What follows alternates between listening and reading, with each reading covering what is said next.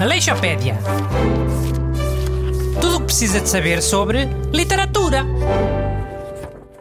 Bom dia. Bem-vindo a mais uma edição muito educativa da minha Aleixopédia sobre literatura.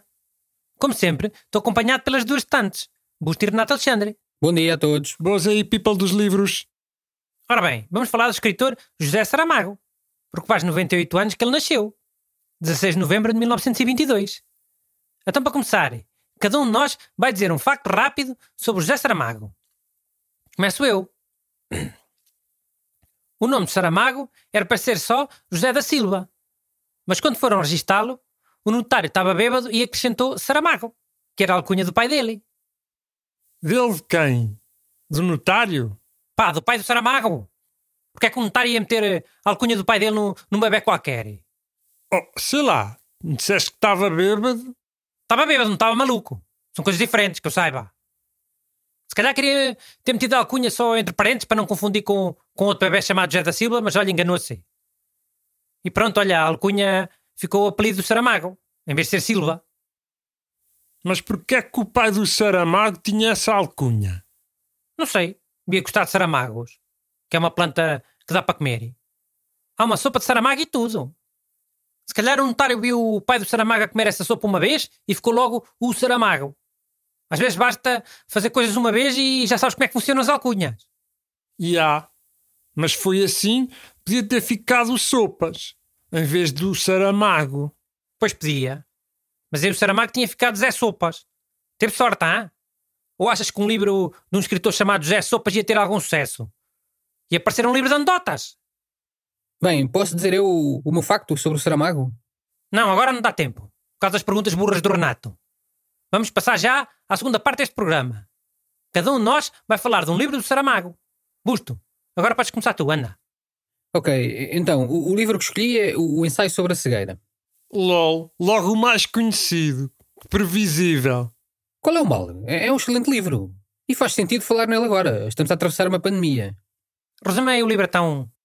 Oh, uh, nunca é fácil resumir um livro tão denso, mas um, há uma epidemia de cegueira, né? É uma cegueira branca que começa a afetar toda a gente. É, toda a gente, menos uma Pá, mulher. Augusto, estás a demorar muito tempo. Eu resumo. Então, aquilo toda a gente fica cega. E ficam logo todos muito maus uns para os outros, parecem animais. Como as pessoas que foram com os jerrycans para as bombas de gasolina aqui há uns tempos. Ou as que foram gastar o papel higiênico dos supermercados. Sim, a cegueira do livro pode ser aplicada a, a muitas situações. É uma metáfora para a forma como. Está bem, Chiu, o teu livro já está. Renato, diz lá o teu. Eu escolhi O Homem Duplicado. É um livro sobre um man que vê outro man que é igual a ele. Mesmo tal e qual. E fica tipo obcecado. Tem boas metáforas que infelizmente não tenho tempo para explicar aqui. Tipo aranhas gigantes e cenas assim. Hã? Isso das aranhas gigantes não é, não é no filme? No livro não há aquelas aranhas boeda grandes. Então são pequenitas. Eu acho que o livro não, não tem aranhas nenhumas. Pá, ó, Renato, mas tu leste o livro ou viste um filme? Oh, vi o filme e li o livro.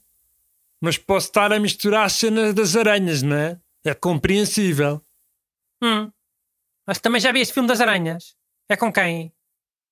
É com o Jake Gyllenhaal, faz dois papéis. Faz o gajo principal e faz o outro gajo que é igual ao gajo principal.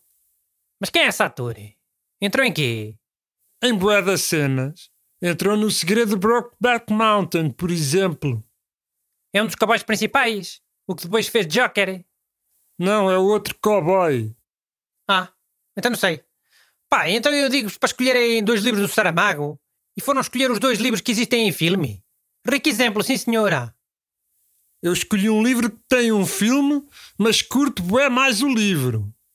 Aliás, curto sempre mais o livro, nem se compara. Sim, o livro da Velocidade Furiosa deve ser cá uma coisa esperta. Mas existe o livro de Velocidade Eu Furiosa. escolhi o livro Jangada de Pedra. Ah, e, e desse livro não existe um filme, queres ver? Existe? Nunca ouvi falar. Existe pelo menos um filme baseado nesse livro, um filme espanhol.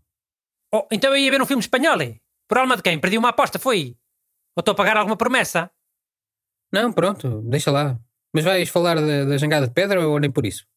Vou falar, vou. Mas vocês estão sempre a interromper com as vossas burrices, a ver se me desconcentram. Então, neste livro, a Península Ibérica separa-se do resto da Europa. Mas separa-se mesmo a sério, ah? não é como aquilo do Brexit. Sim, começa a boiar no Oceano Atlântico, a afastar-se cada vez mais da Europa continental. Isso é claramente uma metáfora para o afastamento. É por- Portugal andar para aí à deriva. É simbólico. Não achas simbólico, Renato? Há, bué. Fiquei com vontade de ler este livro. É pena é ser Portugal ainda agarrado à Espanha, mas pronto. Assim parece mais um cruzeiro em que os gajos do quarto ao lado só sabem falar aos berros. Aleixopédia.